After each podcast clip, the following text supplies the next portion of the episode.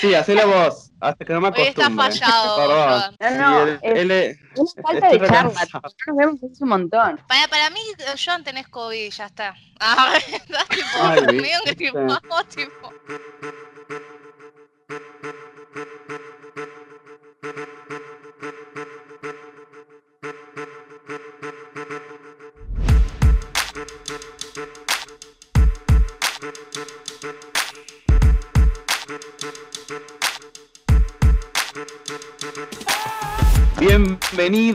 A todos a un nuevo episodio de Nada Personal. Hoy tenemos un invitado súper, súper especial, el cual nuestra amiga y panelista Flor nos va a estar hablando hoy. Así que, Flor, te cedo la palabra. Se los presento. Se autodefine como trans, bisexual, activista dentro de la FAL LGBT en la Secretaría de Nuevas Masculinidades y en Zona, que es un espacio para nuevos activistas. Con ustedes, ¡Jule! Uh, Bienvenido. Muy bien, Gracias. bienvenido. Welcome to the jungle. Gracias por invitarme, posta. Estoy súper emocionado de tenerte acá, sobre todo porque, bueno, eh, yo hago parte de la comunidad LGTB también y estoy conociendo también el mundo y ampliando mis conocimientos en, torno a esto, porque yo anteriormente solía ser muy cerrado y, hoy en día con las nuevas masculinidades y, también las nuevas feminidades, todo esto que está encerrado en el movimiento hoy en día eh, y sobre todo me llama al conocimiento y, a la autoeducación. Entonces yo quería preguntarte, digamos, ¿qué ejercicio realizás dentro de, de- de esta secretaría de las nuevas masculinidades? Bueno, la Secretaría de Nuevas Masculinidades lo que busca justamente poder repensarnos dentro de la masculinidad, todas las personas que nos sintamos atravesadas en realidad por la masculinidad. O sea, hoy en día participamos varones que se autoperciben como putos, eh, hay varones bisexuales, estoy yo también dentro de la coordinación como varón trans bisexual, eh, hay una compañera que es no binaria, o sea, como la idea es poder armar grupos donde quizá lo que cuando hablamos de nuevas masculinidades se habla mucho desde un lado teórico y no tanto de lo vivencial, de lo que nos pasa todos los días, de cómo la masculinidad nos atraviesa en el día a día, desde una conversación con un compañere eh, hasta lavar los platos, hasta en un ámbito de militancia donde quizá queda un poco más explícito. Eh, la idea de la Secretaría es poder dar ese espacio a hablar de esos momentos como supervivenciales y no tanto teorizar, como no, no, no nos sentamos a hablar de, ah, leí un libro que hablaba sobre la masculinidad del autor y qué sé yo, no, bueno, la teoría. No, bueno, me pasó esto y me sentí así y la verdad que estoy lidiando este con este sentimiento de esta manera. Y a mí particularmente me llama un poco más la atención y me parece un poco mucho más rico individualmente y también comunitariamente el poder hablar desde ese lado de la masculinidad, obviamente nunca dejando de lado el lado académico, por así decirlo, dejando de lado de lado. Eh, pero, pero es un poco lo que hacemos dentro de la Secretaría y Zona, que también lo había nombrado Flor, que en algún momento se acercó, estamos esperando que vuelva. Eh, es el espacio de... Te esperamos con las puertas abiertas y con los brazos también con distancia por el momento, pero siempre. Lo que hacemos es activismo, es visibilidad, o sea, gran parte de, de lo que tiene que ver justamente con activismo LGBT tiene que ver con salir a la calle, charlar con las personas, eh, poder hacer actividades donde estemos en la calle, básicamente. Podemos charlar con la gente, poder eh, visibilizar nuestro, nuestras problemáticas, nuestras identidades. eh, por ejemplo, hoy en día estamos participando de la comisión organizadora de la Marcha del Orgullo. eh, estamos viendo ahí con el tema virtual que cómo, cómo celebrar nuestro orgullo de- desde casa y cuidándonos. Eh, pero nada, es un poco de todo lo que se hace dentro de la FALGBT, que la FALGBT además yo ocupo estos dos lugarcitos chiquititos, pero tiene más de 150 organizaciones, así que algo que, o sea, como que tengo una contradicción, ¿no? Porque digo, está espectacular la marcha eh, del orgullo y digo, loco, porque es necesario que como sociedad tengamos que enfrentar una marcha para visibilizar. Y se me trae preguntarte esto, ¿no? Em, ¿Qué onda el tema de, de la visibilización y su importancia para, las infancias y para el desarrollo de, de- de- de poder identificarnos con diferentes modelos, o sea, cómo vos lo atravesaste o qué punto de vista tenés sobre esto. Y es que para, para mí particularmente, esto lo digo yo, para mí la visibilidad es todo, esto que vos decías de las infancias. Eh, yo siento que si hubiera conocido la palabra varón trans a los cinco años, hubiera tenido muchas cosas más claras de las que tuve en su momento, en realidad. O sea, un poco nos criamos con modelos, entonces bueno, poder tener, poder tener en la televisión, en distintos espacios, incluso, de nuevo, la marcha del orgullo en un escenario, a una persona que se nombra como mm. bisexual, a una persona que se nombra como lesbiana, a una persona que se nombra como una mujer trans, le da la posibilidad a alguien que quizás está como, eh, ¿qué me está pasando?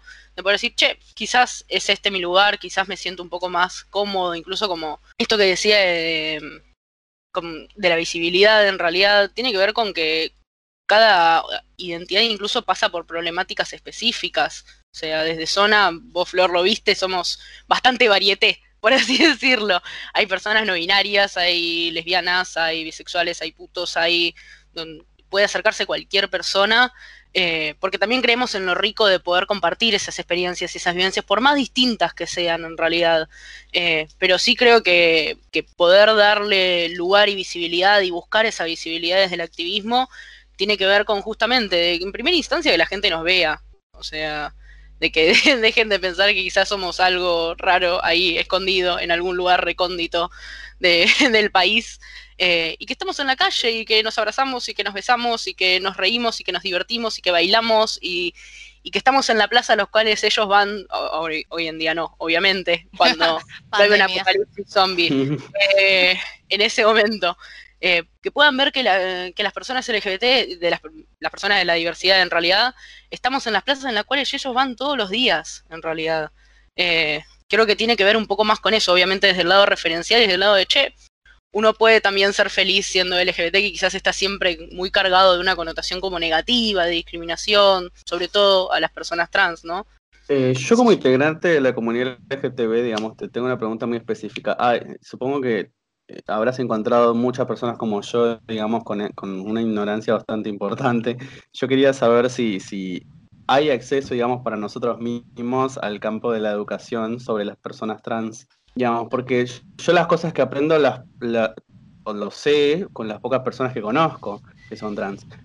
Pero, digamos, ¿hay algún espacio, digamos, de educación también para nosotros como comunidad sobre nosotros mismos en este caso? Bueno, por ejemplo, dentro de la de la FALGBT, lo bueno también de, poder tener espacios institucionales como la Defensoría del Pueblo LGBT, tiene que ver con esto de que vos decís, de, poder educar y poder capacitar sobre todo, creo, ¿no?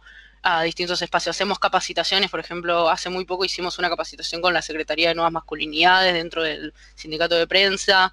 Eh, un poco la idea es poder llevar esos temas y que se puedan justamente visibilizar. Gran parte de lo que tenía que ver con con esto que nombraba Flor, de bueno, de poder nombrarnos en espacios, ¿no? De, que a mí se me va un poco por el lado de la tele, que quizás es lo más masivo, los medios masivos de comunicación. Bueno, ¿cuántas veces vimos en los medios masivos de comunicación que los trabas, por ejemplo, algo que se sigue reiterando hasta el día de hoy? Bueno, poder capacitar a esas personas entendiendo que no viene desde un lado de quizás eh, enojo o mala intención, sino sobre todo desde un lado de ignorancia, ¿no?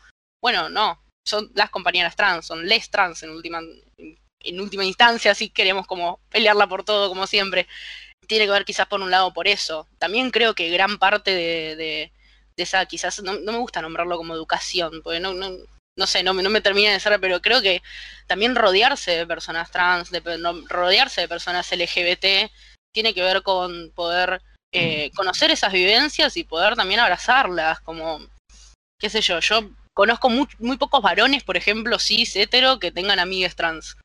Y me parece que, algo, que sería algo que estuviera súper piola, poder compartir una charla con alguien que tiene una vivencia tan distinta de la tuya. Y ahí ya se da como un estilo de, de nuevo, no quiero caer en educación, porque no creo que estemos para educar a nadie, eh, pero tiene que ver con caer en un lugar que quizás eh, obliga al otro a tener un poco más de empatía con vos. No sé si me explico.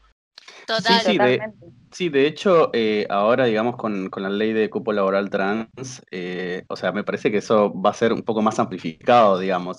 No tanto por el tema de que la persona se sienta o no obligada a estar en contacto con, con- con una persona trans en su ámbito laboral o, eh, o simplemente cuando vayas a alguna institución pública, sino que también es un efecto normalizador sobre la situación. Porque como vos decías anteriormente, todavía se le ve al trans como una persona, digamos, eh, como decís, un bicho raro aparte, alejado. Y en realidad no, están ahí, están con nosotros, están todo el tiempo. Y, digamos, esta ley va a servir para eso, para normalizar también la situación. No, es que me parece como re loco, ¿no? Como todo lo que estamos diciendo, porque digo, a mí me pasó, bueno, vos ya sabés, Jule, que cuando la- yo era un quesito criado en un colegio católico, eh, y era como que de repente, nada, o sea, a mí se me abrió un mundo que yo realmente no conocía, digo, esto que decías antes, como que nos quieren que est- estemos ahí alejados, como que no habitamos plazas, como que no habitamos sectores laborales, como que no, no existimos, ¿no? Y a veces digo, yo creo que hay muchos términos que conocí, yo tengo 24, que conocí a mis 20, y digo, Dios, qué loco, porque mm, es eso lo de la visibilización, de decir, em, existen, son personas, están, viven, habitan espacios, eh, besan, chapan, cogen, laburan, estudian, hacen todo eso, y es como, eh, ¿por qué nunca nos hablaron de esto? Comparten, sueñan, forman familias, somos, son parte integral de la sociedad. por- Exactamente. Sí, o sea, la sociedad, no es una sociedad dividida de eh, eh, los normales, ¿viste? la heteronorma versus. No, somos uno. Somos Exacto. uno. Y, o sea, está buenísimo pensar en futuras infancias que puedan ver la tele, como dijiste vos, Yule, que se sientan eh, identificados con si puede ser alguien del colectivo LGTBIQ o con, o sea, la norma, entre comillas, ¿no? ¿Por qué no? Ojalá y que vivirlo como un castigo, ¿no? Como, va, no sé, o sea, quizás vos nos puedas como hablar más de, de- de tu vivencia, ¿no? Pero como que estás recastigado no ser heteronormado. Ah, Sí, la, heteronorma te cae de, cabeza sí. y la norma y todas las normas en realidad te caen de cabeza. Eh, con esto que decía Joan con respecto al cupo laboral, obviamente yo el día que salió estábamos eufóricos en el grupo de WhatsApp, tipo, ah, no puedo creer, porque además no nos lo esperábamos. Eh, pero también parte de, de- de- de la lucha, por así decirlo, tiene que ver con entender que no se termina ahí, ni a palos. O Mm. sea, es un cupo laboral que, por suerte, y también demuestra voluntad política, ¿no? Que es lo que siempre exigimos por parte del Estado a incluirnos. Pero, por ejemplo, desde la FAL-GBT estamos con un proyecto de ley ahora que se llama Ley Integral Trans, que abarca un montón de cosas más que el cupo laboral, porque no somos expulsadas nada más del ámbito laboral, somos expulsadas del sistema de salud, del sistema de educación, de, todos los sistemas que deberían justamente protegernos e incorporarnos y, donde nos deberíamos sentir amparades, bueno, no. Justamente, las personas trans no entramos ahí. Eh, incluso con el tema del cupo laboral, el cupo se da para personas que estén justamente capacitadas, no vas a contratar a alguien que no tiene la capacidad para ocupar ese puesto. ¿Y qué pasa con los compañeros que no pudieron terminar la escuela secundaria? Que hoy en día ni siquiera sueñan por tener una carrera universitaria. ¿Qué pasa con las compañeras que hoy en día no pueden acceder al mercado laboral porque ya tienen más de 45 años y que vivieron y padecieron mil vulneraciones de derechos por parte del Estado? O sea, algo que también hablamos un montón tiene que ver con que para la mayoría de las personas la democracia volvió en el 83. Para la comunidad trans, no. Nosotros seguimos siendo violentadas, seguimos siendo, eh, incluso hace muy poco, no est- no estamos hablando de hace 500 años, que logramos derogar la mayoría de los códigos contravencionales, que eran, básicamente por decirlo en términos más eh, coloquiales y no irme tanto por las ramas, eh, básicamente si vos estabas en la calle y el policía que estaba cerca tuyo te leía como una persona trans o entendía que estabas usando ropa que no era acorde al género que te asignaron al nacer, te podía meter en cara. Eso es un código contravencional. Y estamos hablando de 2005, no estamos hablando de 1810. Estamos hablando hace Tremendo. 15 años. O sea, Tremendo. eh, y a mí también... a la Diga, diga. No, no, no, sí, sí, sí. Ok, sigo. Si ustedes me dejan, si me sueltan, yo. Te damos la ¿eh? Párenme, párenme. Eh, no, que también me pasa un montón esto que, que, decía Flor, de encontrarme que quizás las personas con las que trabajo es la primera vez que ven a una persona trans. Para mí, mi ámbito laboral no solo es un ámbito laboral, sino también un ámbito de activismo. Y yo obviamente lo elijo así, y me gusta y no tengo ningún problema, pero también tengo mi derecho de poder decir como, che, pero yo quiero laburar acá, no, no quiero andar activando en todos los ámbitos de mi vida. Quiero poder transitarlos de una manera menos exigente, por así decirlo. Ir a un médico y no tener que aclarar 15 veces, no, che, el DNI dice masculino, yo te juro. O sea, estoy viniendo al ginecólogo, pero dice masculino y eso no tiene por qué ser un problema. A mí me parece bastante importante una parte que dijiste, eh, donde vos decías que hay compañeros tuyos que recién eh, conocían sobre la identidad trans y, y, es algo parecido a lo que me pasa a mí, pero algo muy curioso eh, que yo quiero resaltar es que extrañamente, o no sé si convencionalmente, no sé cómo, cómo lo identificarías vos, eh, tengo una especie de, ¿cómo sería esto? Una especie de, de, conocimiento general sobre lo que es ser una mujer trans, muy poco sobre lo que es ser un varón trans. No sé si hay algún efecto mediático sobre el tema o algún, o, algún énfasis sobre, eh, sobre la visibilización, sobre todo, de la mujer trans en los medios en general, más que en, lo que corresponde a los, a, los varones trans. ¿Eso puede ser? Para mí lo que, lo que pasa en realidad es que la mujer trans fue ridiculizada en los medios desde hace mucho tiempo. Hoy en día tenemos la suerte de, gracias justamente a todo el activismo, pueden ocupar cargos que no tienen que ver con un lugar de ridiculización. O sea, tenemos a Flor de la B, por ejemplo, ver videos de Flor de la B eh, teniendo entrevistas hace 15 años es un espanto. O sea, no hay otra manera de, poder nombrarlo. Eh, videos de entrevistas. Por favor. No, no, no, eh, hácenlos, de ahí. Pero, pero digamos, o sea, mi pregunta va un poco ligada a, lo que corresponde, o sea, en este momento tenemos a, Flor de Alave, como decías, tenemos también a Lizzie Tagliani, eh, en, cierta forma también de alguna manera súper ridiculizada, como decías, eh, también está Suma Lobato, y entre otras personas de identidad trans, pero que, digamos, en, general encierran todo el campo de lo que es ser mujer trans. O sea, ¿por qué, digamos, no hay una visibilización importante de lo que es el varón trans de la misma forma? O sea, esa, es la parte que yo, digamos, me he venido preguntando todos estos años. Yo, en, inclusive en el ámbito internacional, veo muchas mujeres trans. ¿Qué pasa con la identidad del varón trans? esa, e, e, es, hace, eso también, digamos, se puede considerar como una especie de adhesión a la lucha, eh, digamos, por los derechos trans, una igualdad entre, entre ambos. Entre, entre ambas identidades. Por eso mismo iba por ese lado. Quizá la violencia que más sufrieron las mujeres trans tuvo que ver con la ridiculización y la que sufrimos nosotros es la invisibilización. No se nos nombra, no estamos en la tele, no estamos en los panfletos, no aparecemos en. Eh, no, no, aparecemos en líneas generales. Es es muy difícil, me pasa esto, como cuando Flor me preguntaba sobre mi vivencia, a mí nunca se me ocurrió, se me pasó por la cabeza cuando era chico, que de la misma manera que existía una mujer trans, podía aparecer un varón trans. O sea, lo conocí a los 17 y dije, ah, esto tiene mucho sentido con lo que me viene pasando. y ahí ah, fue eh, tiene que ver un poco con eso, con el silencio, con respecto a estas a nuestras identidades, con que no se nos nombre, y de nuevo quizás recaigo en lo mismo, ¿no? Como lo importante de visibilizarnos.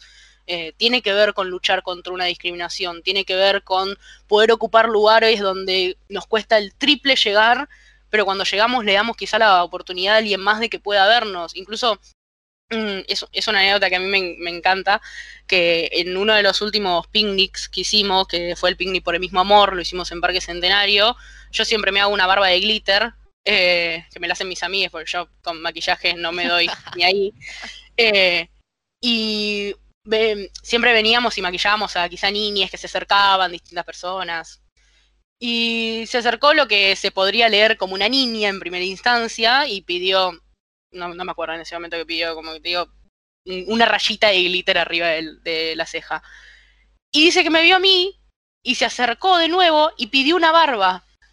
Porque ella quería hacerse una barba de glitter. Y es como, loco, yo obviamente no seguía en contacto con esa niña, ojalá hubiera seguido en contacto con esa niña, pero imaginar que quizás esa piba, por verme a mí, en un picnic, en donde lo que hice fue dar una mano con los gazebos, qué sé yo, pintarme, reírme con mis amigues, hablar con la gente.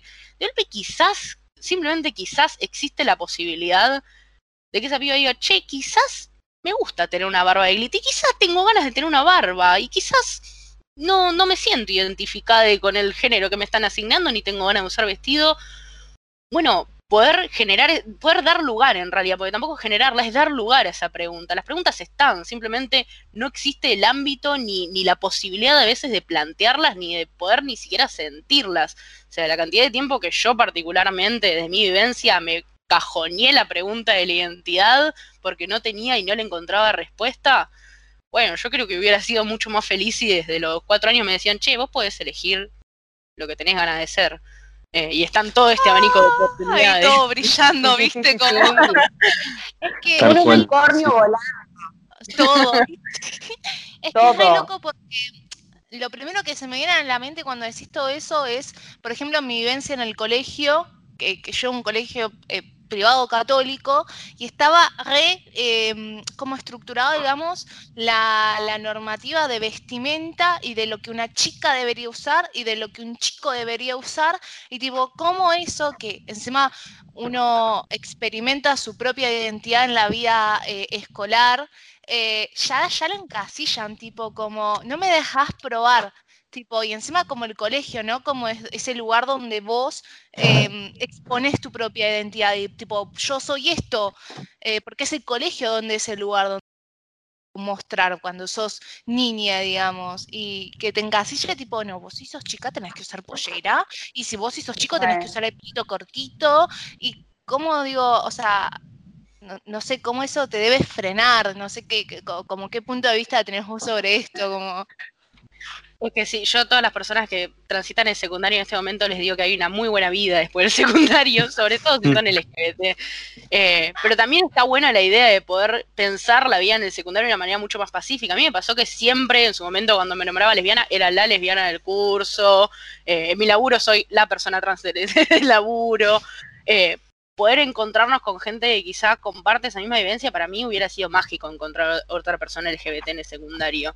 Hubiera sido un flash. Incluso estos estereotipos de género, vos te vas al secundario, Flor, pero en el momento que nacemos, o sea, sí, total. Tiene vulva, ropita rosa, eh, denle la muñeca, denle el bebito que llora, o sea, tiene pene, bueno, mantita celeste, denle el cochecito, denle la espada, o sea, como estamos súper encaminados, por así decirlo, como si nos pudieran un tutor como tipo plantita y no nos dejaran crecer para ningún otro lado, en realidad.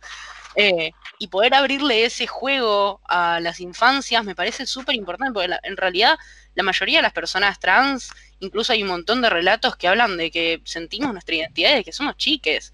O sea, y, e incluso dentro de la FALGBT hay una secretaría de infancias y adolescencias trans porque la vivencia de un epibi que se visibiliza a los cinco años y que tiene que pasar no solo pelear contra el cisexismo, sino también con el adultocentrismo, con que se le invalide, con que no bueno es una etapa, con que no bueno eh, ya se te va a pasar. No bueno, pelear contra todo eso es el triple es bastante muchísimas veces. Como que te estén constantemente diciendo, no, bueno, ya te va a pasar, sos muy chico todavía para saberlo. Y bueno, pero ¿y vos cuándo te diste cuenta que eras cis? ¿Cuándo te diste cuenta que eras heterosexual? ahí no eras demasiado chico, tipo, como para darte cuenta a... no era demasiado chico para que me deje jugar con el autito, pero sí era demasiado, ya era lo suficientemente grande para jugar con el bebé y maternar a un bebé de plástico. Es medio... hay un meme, hay un meme hermoso de una nena de, no sé, tres años, que agarra al bebé de plástico y lo pone en la hornalla y después lo pone en el horno. No, no, no, es hermoso, es hermoso ese meme. Como que, que no, hay algo ya, cosas de, de, nena, cosas de nene, tipo, es, yo creo que igual en la infancia es todo mucho más fluido en general para las niñas, tipo, es jugar y punto. Y lo loco es como con el juego uno se descubre y cómo te cortan incluso la posibilidad de jugar para descubrirte. Es terrible. Ah. Bueno, a mí siempre cuando tengo que hablar de estos momentos del secundario y de primario, a mí lo que me pasaba era que sentía que no encajaba en ningún lado. Yo me acercaba al grupo de pibas y claramente no encajaba y me decían como, no, ok, listo, me voy con el grupo de pibes que me siento mucho más cómodo. Y siempre estaba esto de, sí, júntate con nosotros porque claramente pegas un poco más de onda, pero en última instancia seguís siendo una mujer. O sea, cuando tenés que ir al viaje a Bariloche, seguís siendo una mujer y tenés que compartir habitación con tus compañeras. Por más que no les hayas cruzado una palabra en todo el secundario. Eh, en la fila incluso que haces para el secundario, para formarse, en, todos los ámbitos te marcan como, bueno, educación física, por favor. Eh, en todos los ámbitos te está constantemente esto de, bueno, según tu genitalidad te vamos a poner acá y no podés salir de acá. Y vos después hace, si tenés ganas de tener miles de amigos y ninguna amiga, bueno, listo. Tampoco quiero decir que los varones trans no tengamos amigas, Flor te quiere un montón. Eh... ah, no sé, ahora ya no sé. Pero digo, eh, pero claramente yo me sentía mucho más cómodo jugando a los autitos, por ejemplo, o a las espadas, o a, no sé, lo que se me ocurra, antes que, no sé, a las Barbies y sin embargo, cuando tenía que pasar por una instancia quizá más institucional, sí o sí tenía que encajar en el grupo de las Barbies. Porque si no, no había otro grupo. No, es que había un tercer grupo. Si me haces como acordar a como una red, me hiciste así como recuerdos de Vietnam y tipo destapaste un recuerdo de primaria que ah, llamaba a jugar al polilado y correr. Eh, y las chicas se tenían que en realidad quedarse o jugando, saltando la soga o sentadas hablando, porque eso es lo que hacían las chicas y los chicos sí corrían. Yo me acuerdo que tipo me pararon en seco y todas las pibas empezaron a decir si yo era lesbiana, porque me gustaba jugar con los chicos a correr. Y digo, eso tipo, claramente un niño no lo piensa, o sea, es como che, tengo una compañía que le gusta jugar a, correr con, con, todos los varones, ah, seguro es lesbiana, y yo me acuerdo que en ese momento cayó tipo que infancia 2004, 2005, yo decía, no, pará, pero como que si fuera mala palabra primero ser lesbiana, porque es lo que te inculcan que es mala palabra. Es lo que te inculcan. Total, y segundo es como lo primero que hice fue no correr más. Y digo, re fuerte, tipo, imagino tipo vos en ese lugar donde decís, eh, no me aceptan acá por no cumplir con estas características, no me aceptan acá porque tampoco cumplo totalmente con estas características. Bueno, y entonces, ¿dónde estamos? Como, ¿qué es qué? O sea, ¿qué somos, quiénes somos y por qué nos define determinadas preferencias y por qué si nos definimos bajo esas preferencias tenemos que ser excluidos? Voy a quemar el mundo. Dame un segundo. enojada. Es que sí, una vez que te corres con los género cae la norma por todos lados, cae la norma por el colegio en primera instancia, yo también fui a un colegio católico apostólico romano, eh, así, hagamos un grupo, eh, pues somos varios me parece, pero incluso si no cae por el lado institucional, cae por el lado de papá mamá, si no cae por el lado de papá mamá, cae por el lado de alguna vecina, siempre cae, incluso ni siquiera tiene que ser alguien cercano, tiene que ver con existir en la calle muchas veces las miradas también son correctoras. A mí me pasa que me miran en la calle y yo creo que no entienden nada de lo que está pasando con mi vestimenta ni con quién soy. y es como, bueno, yo existo, si querés mirar, no, no hay mucho más para, para examinar que lo que soy. Pero de nuevo quizá como recaigo, recaigo, recaigo en esto de la visibilidad. Yo no voy a dejar de vestirme de la manera que, quiero por evitar mm, eh, miradas, pero también hay una realidad y es que hay un montón de gente que, que sí, que no, no, no tiene por qué bancarse esa situación de discriminación y que es una pena que su expresión de género tenga que ser adecuada a lo que la sociedad espera y no a su identidad en realidad. Incluso ha pasado miles de millones de veces. Hay compañeros que tienen que pasar, por ejemplo, por mujeres para poder acceder a un trabajo. Hay compañeras que tienen que pasar por hombres para poder acceder a un trabajo.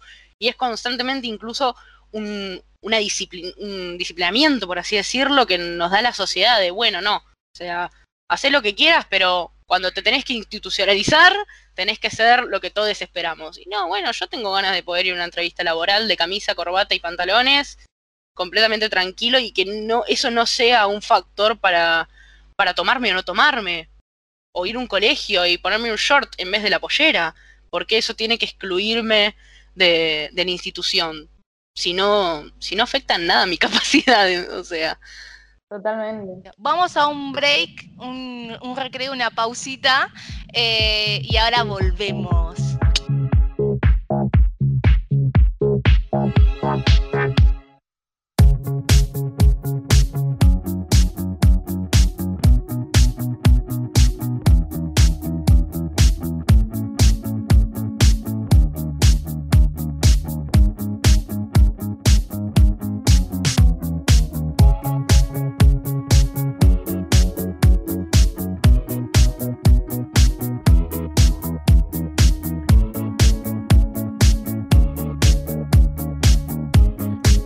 En Instagram, N Personal Podcast.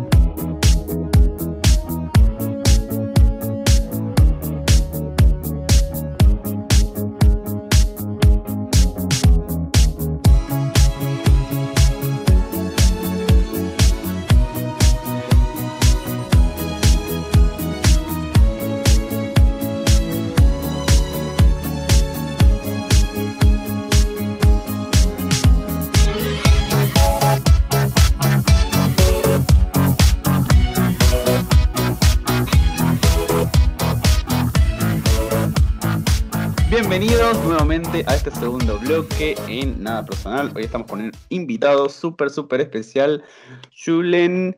Bienvenido nuevamente a, este, a esta parte del programa. Yo vi a mi amiga Flor muy emocionada por preguntarte un montón de cosas. Así.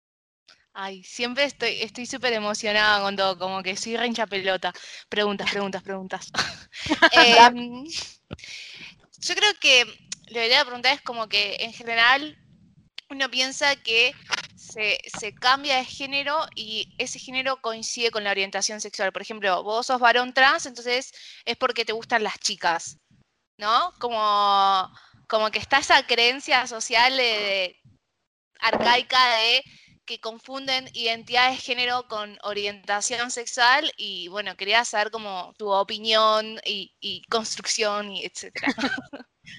Bueno, yo te la complico más y le agrego expresión de género, Flor. Eh, eso, gracias. Redoblo la apuesta. Eh, no, sí, por, por, eso también me gusta como cuando me presento decir que soy bisexual, eh, porque es tal cual vos decís, automáticamente cuando vos te nombrás como trans es como, ah, bueno, querés, más querés gustarle más al género opuesto, por eso te nombras trans.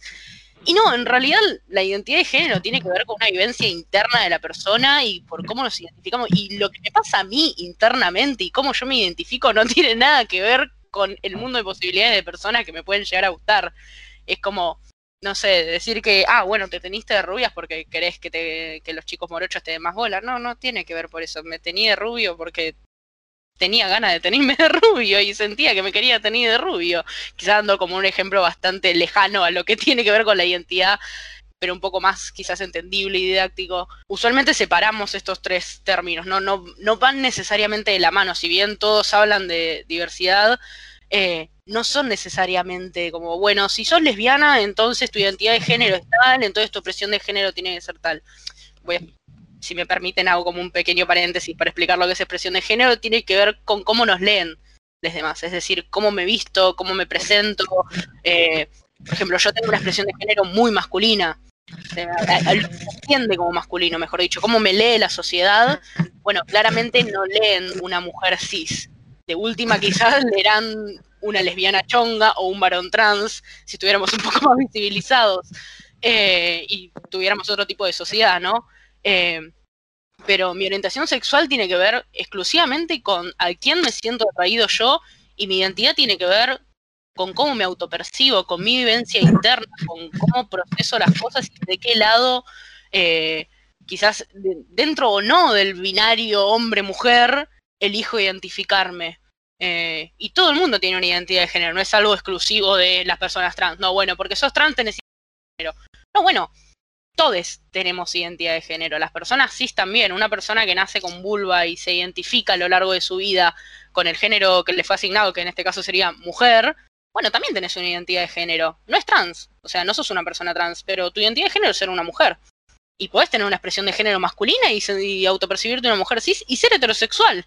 Como esas tres variantes juegan, por así decirlo, solas, en distintos lados. No, no tienen por qué estar agarraditas de la mano en algún tipo de, nuevo norma o, o, cajón de, bueno, si va por este lado es por acá, como no, son tres cosas que van completamente sueltas entre sí.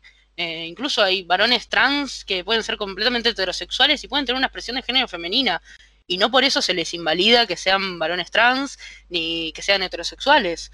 Eh, son cosas como que van muy, muy, muy desligadas y que usualmente, como vos decís, la gente suele como, ah, bueno, si es una mujer trans es porque es heterosexual y le gustan nada más los varones y, quiso que le guste, y quiso que los varones se sientan más atraídos. No, no tiene nada que ver. Hay algo como que como que lo voy a traer porque, por ejemplo, yo se lo escuché decir mucho a mi mamá que eh, pobre está aprendiendo de todo esto y que decía em, que si sos un varón, por ejemplo, trans, y solo te gustan las mujeres, ella lo percibía como que era homosexual. Entonces es como, no, no señora, es heterosexual. Como que si vos estás haciendo como eso, es como que también ahí estarías invalidando eh, la identidad, ¿no? Re, en realidad, porque si ese varón trans es homosexual, significa que le gustan los varones, en realidad. Exactamente. De nuevo, sí creo que hay como una confusión bastante grande, pero, pero de nuevo, quizá vuelvo a esto, qué sé yo, vos, vos hablas de tu mamá, la mía ya está quemada, porque a los 17 le dije mamá soy trans, a los 20 le dije mamá soy bisexual, mi mamá ya está como hace lo que quieras, ya está, basta de este tipo de charlas. ¿Qué más querés? eh, después le dije soy poliamoroso, o sea, como mi mamá ya está, ya está. Mis hermanos tienen el camino muy allanado, por así decirlo. Pero sí creo que tiene que ver con con que justamente se puedan acercar a este tipo de realidades. Eh, puede haber varones trans que sean homosexuales, puede haber varones trans que sean heterosexuales, y de nuevo, no tiene por qué invalidar, ni mucho menos poner en duda su identidad por su orientación sexual. Nadie le diría a una persona, en realidad si es un discurso que se ha manejado y que también es erróneo, de, bueno, ah, no, sos gay, entonces querés ser una mujer. No, no tiene nada que ver, me siento como re cómodo siendo varón, te juro. Eh, no, no, no tengo ganas de, ser una mujer y sin embargo me gustan los hombres. Eh, incluso si hablamos de invisibilización, bueno, la comunidad bisexual es lo más invisibilizado que hay, más dando vueltas, como peleamos ahí, por así decirlo, en invisibilización, que también está este discurso de, bueno, todavía no te decidiste. No, bueno, no tengo por qué decidir me gustan los dos géneros o no sé, la, amplitud de géneros que puede llegar a ver en realidad me puede llegar a gustar. Tiene que ver con que me gusta el género con el que me autopercibo y los demás géneros. Y no tengo por qué tomar una decisión. En realidad la decisión está tomada, soy bisexual. Pero bueno, sí es verdad que andan dando vuelta todavía estos discursos, pero de nuevo, con creo que con un poco de, acercarse a la comunidad y de, poder ver realidades que quizá distan mucho de lo que une vive todos los días, esos discursos medio como que hacen agua, por así decirlo. Por ejemplo, algo que mencionabas es con respecto a, la sociedad en general. Yo quería saber si se conoce o hay en el mundo información sobre una sociedad, digamos, ideal o, la lucha en el colectivo trans es general en todo el mundo. Eh, sí hay una lucha a nivel a nivel regional, por lo menos, en realidad también las vivencias que tenemos, que vivimos cualquier tipo de persona, no solo las trans, sino las cis, las heterosexuales, varía mucho, depende del país al que vayamos. Por suerte hoy en día en Argentina tenemos a nivel legislativo un montón de leyes que, que son súper progresistas y que son de vanguardia a nivel mundial. La ley de identidad de género habla de autopercepción, ni siquiera es una, no es una ley creada para las personas trans es una, es una posición política del Estado con respecto al género. O sea, no estamos hablando de, bueno, las personas trans tienen derecho a... No, bueno, todo el mundo tiene una identidad de género. Y eso me, me, me parece a mí maravilloso. La verdad, la ley de identidad de género de Argentina es vanguardia eh, a nivel mundial.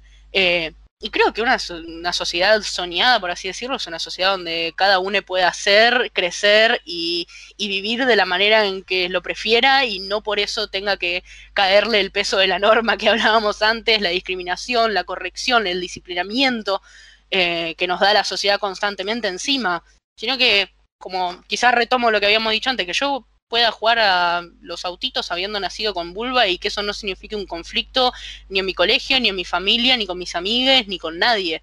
Esa quizás es mi sociedad ideal por el momento. Claro, porque viste que muchas veces se tiene esa idea de que, ah, somos países latinoamericanos y estamos atrasados en todo y digamos la lucha que se llevan acá son, está, claro, están atrasadas, en países de Europa están más avanzados y en realidad muchas veces no es así, muchas veces estamos en la vanguardia y no nos damos cuenta.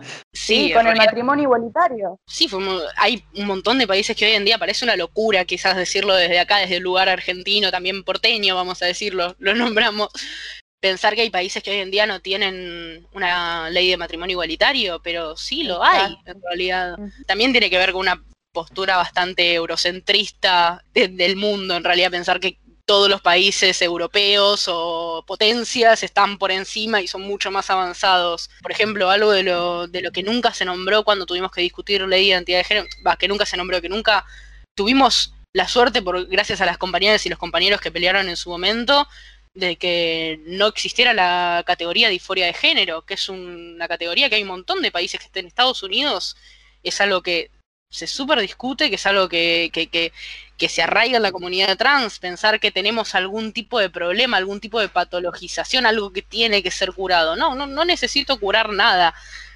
en realidad, no tengo ningún problema, no tengo ninguna enfermedad, es mi identidad. Pero sí, coincido, hay, hay una mirada bastante eurocentrista de... No, incluso sí, en derechos cual. humanos es como que en derechos humanos pierden, porque son, son potencias, son lo más de lo más, son la economía más fuerte, pero en derechos humanos son lo peor. Tipo, en Rusia no pueden ver a dos personas del mismo sexo de la mano que, que van a las piñas. Ni siquiera. O sea, van, van presos.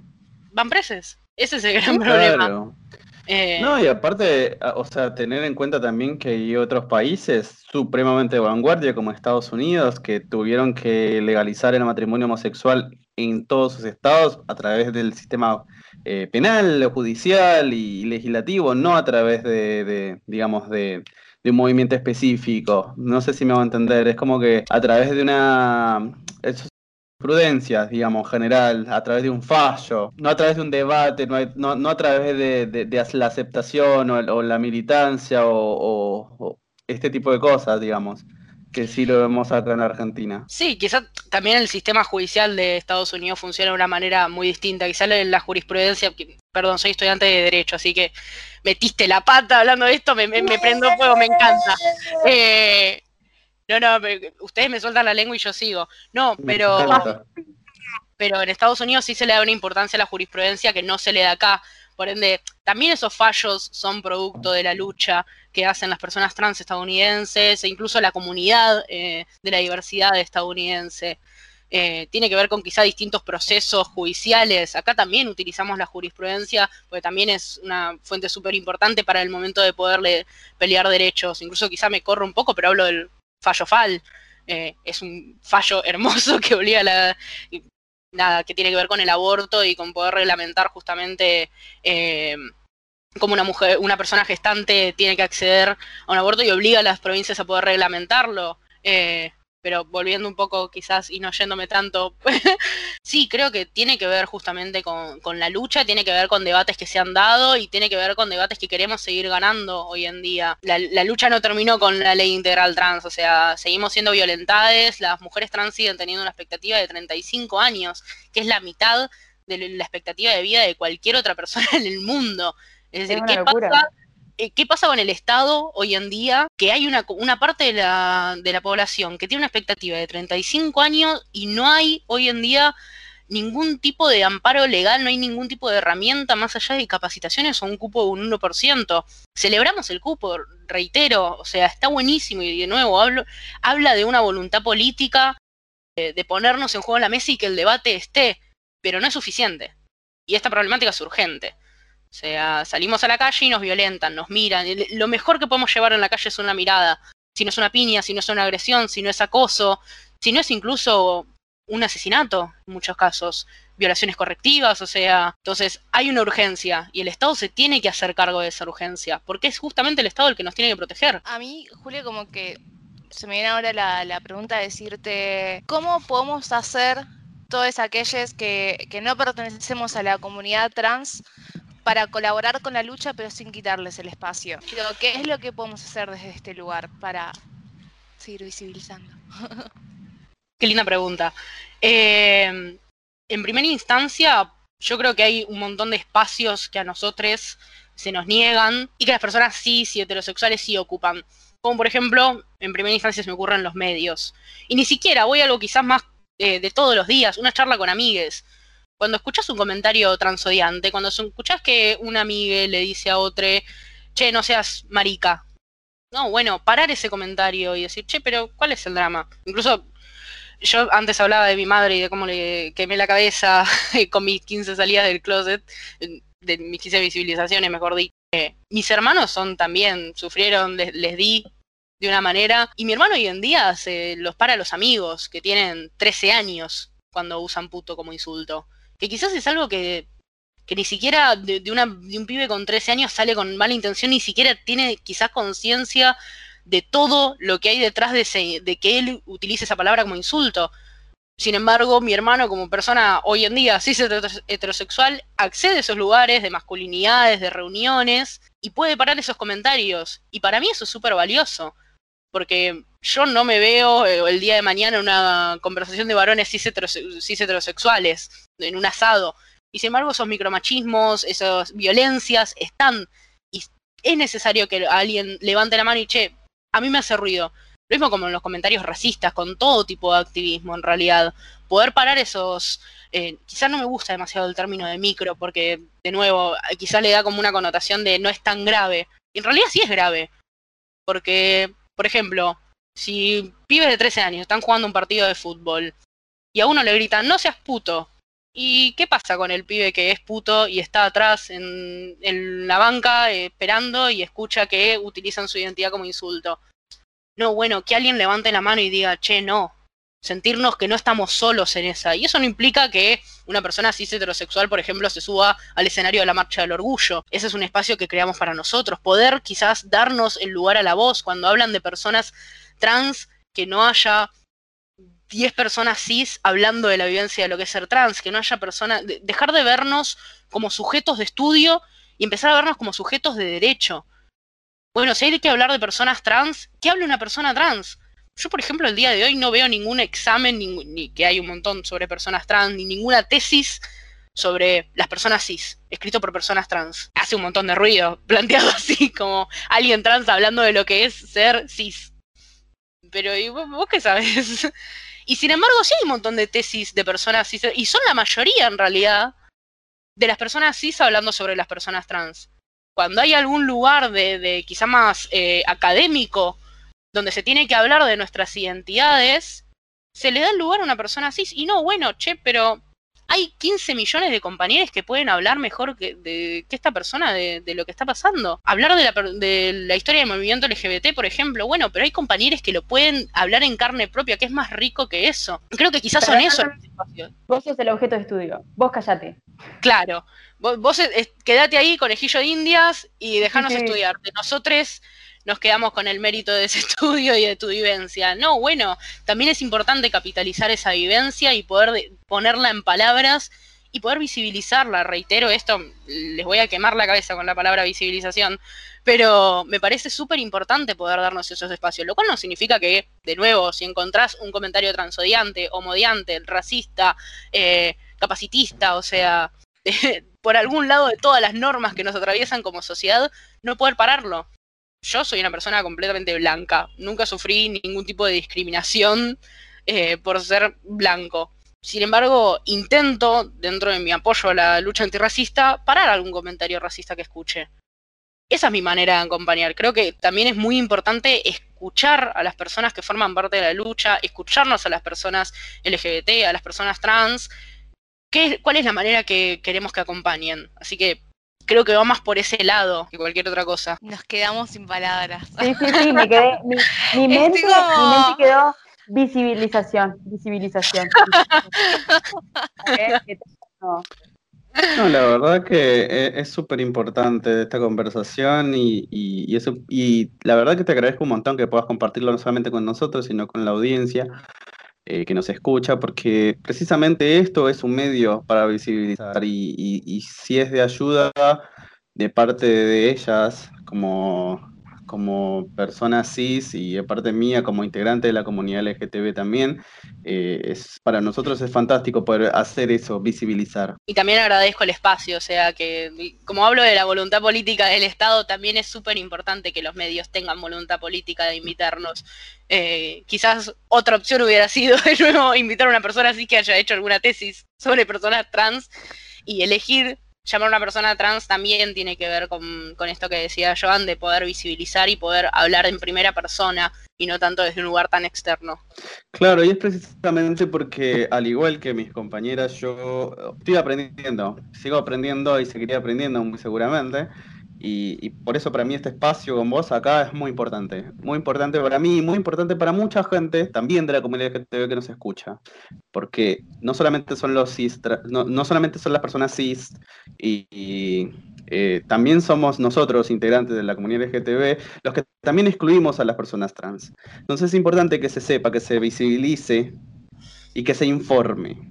Y nada más, y nada más, perdón, nada mejor que a través de una persona que, lo, que lo vive, una persona trans. Sí, además, esto que vos decías, el aprendizaje, el aprendizaje no termina nunca. Esto de, de- la deconstrucción, por así decirlo, es un término que quizás da muchas vueltas en las redes. No es un caminito de, "Eh, ya está, ya, ya tengo una amiga trans, tengo una amiga puto, tengo una amiga afro, listo, ya estoy. Ya me me largo. recibí. ya está, no hay una medallita, es, es un camino constante, porque en el momento que desarmaste o, o crees que desarmaste alguna norma, seguro tenés alguna otra bien clavada, porque están en nuestro inconsciente, porque nos la metieron desde chiquites, y es lo más difícil de desarmar. Entonces, entenderlo como un proceso que lleva toda la vida, en realidad. Eh, a mí me emociona porque- mucho ver gente grande, tipo, intentando como comprender e intentando empatizar, es como, bueno, incluso no hay ni siquiera una justificación desde el lado de la edad. O sea, si hay una persona de 60 años que puede eh, respetarnos y entender que somos iguales y pares, todas las personas de 60 años pueden. Y Es que sí, sí. claramente. Bueno, Julen, muchísimas gracias Eso. por estar con nosotros. La verdad que eh, ha sido un momento, ya lo dijimos, súper especial. Y sos un invitado, un invitado súper especial. Nada, Una ¿alguien cosa. más quiere agregar algo? Julen, decinos dónde te podemos encontrar a vos en tu Instagram y si podés dejarnos eh, el Instagram de donde militás, Zona y FALGBT para que si alguno quiere poder participar, eh, se pueda acercar. Esto, aclaro, es eh, Argentina, Buenos Aires. Yo les pido disculpas a las personas que van a tener que escuchar esto. Mi Instagram es súper difícil, Flor lo sabe porque es mi segundo nombre. Es Neakail, va con, ja- va con K, J al final. N-E-A-K-A-I-L-J. Aprendí a deletrear mi segundo nombre, bien. Eh, y después en a Zona nos pueden encontrar como Zona FalGBT en, todas las redes, Instagram, YouTube, eh, Twitter, Facebook, lo que usen eh, es bienvenido. Spotify incluso, tenemos también un podcast que se llama Gente de Zona. Y a la Secretaría de Nuevas Masculinidades nos pueden encontrar en Facebook. Tenemos un encuentro este sábado para masculinidades trans y no binarias, pero también hay encuentros para eh, personas de la diversidad y en masculinidades en líneas generales, varones cis, hetero, también son súper bienvenidos a poder participar. Eh, y nos encuentran en Face como Secretaría de Nuevas Masculinidades y a la FalGBT, arroba FalGBT también igual que Zona en todas las redes, Instagram, Facebook, Twitter, eh, YouTube, lo que ustedes usen. Hermoso, una información que le- nos va a venir joya a todos. Si somos parte. Muchísimas y gracias. además los encuentros son hermosos. Vale aclarar que, que los encuentros son súper lindos. Eh, bueno, muchas gracias, Jule. Y nada, si querés despedirte eh, dando algún consejo o algún comentario o lo que quieras. Primero, decirle gracias a ustedes de nuevo por el espacio. eh, y consejo, escuchen a las personas trans y dennos lugar y tengan amigues trans y tengan amigues LGBT y rodeense de gente LGBT. una última cosita. ¿Qué le dirías a, a un chique que nos esté escuchando que no entiende o no sabe sobre quién es él, no sabe sobre su identidad o se siente una persona trans y no logra expresarlo o comunicarlo? Uy, em, lo primero que me sale decir es no estás sole. Eh, no, no, no sos vos sole, eh, somos varios en realidad y no hay nada mal en realidad.